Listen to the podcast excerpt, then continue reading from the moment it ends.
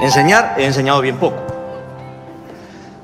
Si acaso siempre pretendí enseñar a pensar con libertad. Il est difficile de ne pas être ému, même bouleversé, par le nouveau film de Fernando Trueba, L'oubli que nous serons. Adapté d'un best-seller colombien, ce beau portrait d'Hector Abad Gomez, médecin de Medellín, engagé au service des plus pauvres dans les années 1970-1980, est très émouvant. Ce père exemplaire et cette enfance heureuse malgré la déjà très dure réalité du pays, qui est gangrenée par le fameux cartel de Medellín, sont passionnants.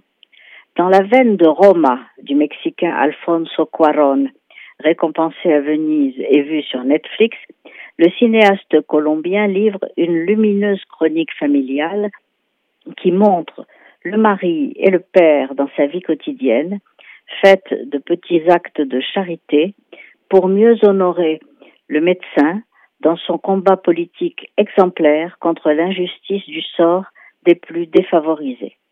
Un rôle que l'acteur Javier Camara porte avec une éclatante modestie.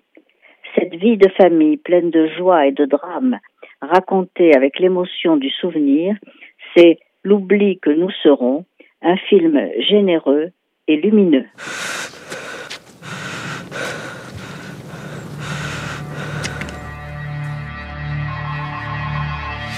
Vous avez fait beaucoup de prescriptions de Subutex ces derniers mois bah, Je suis souvent appelé par des usagers. Salut, docteur.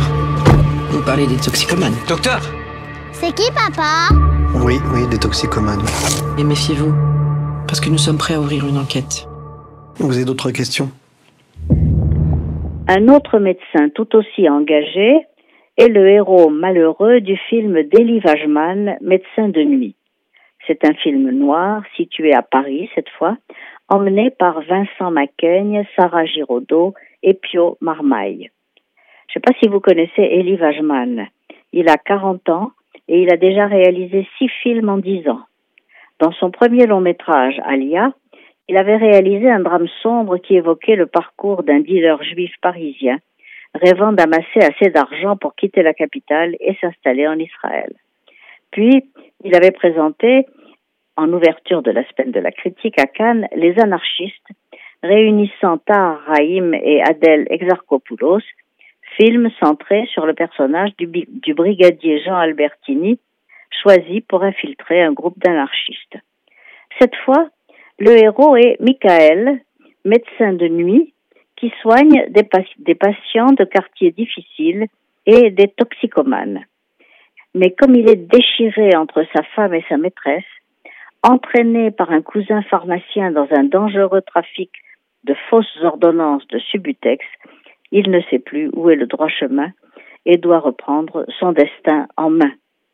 Ce film, sélectionné l'an dernier pour le Festival de Cannes, a toute l'énergie et le montage rapide en brève séquence d'un film noir, mais il ne parvient pas cependant à égaler la nervosité fiévreuse des films de James Gray ou des frères Safdie, qui sont ses modèles. Alors je voudrais également attirer votre attention sur un livre passionnant. Norbert Saada, producteur de légende, préfacé par Alain Delon. Norbert Saada est arrivé en France depuis la Tunisie vers dans les années 50 et là, dans le restaurant de son père, chez Edgar, il a rencontré toutes les vedettes.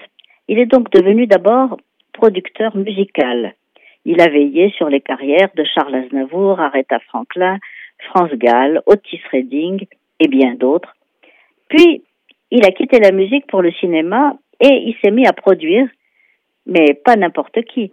Sergio Leone, Alain Delon, Lino Ventura, Catherine Deneuve, Michel Piccoli, Michel Serrault, Gérard Lanvin, Christian Clavier et même Lee Marvin. Et il est resté très proche de Johnny Hallyday pendant 57 ans. Il raconte cette, cette carrière incroyable dans une autobiographie illustrée de 200 photos inédites extraites de ses archives personnelles. Voilà un livre qui vous occupera pendant l'été et qui est à lire absolument. Norbert Saada, producteur de légende.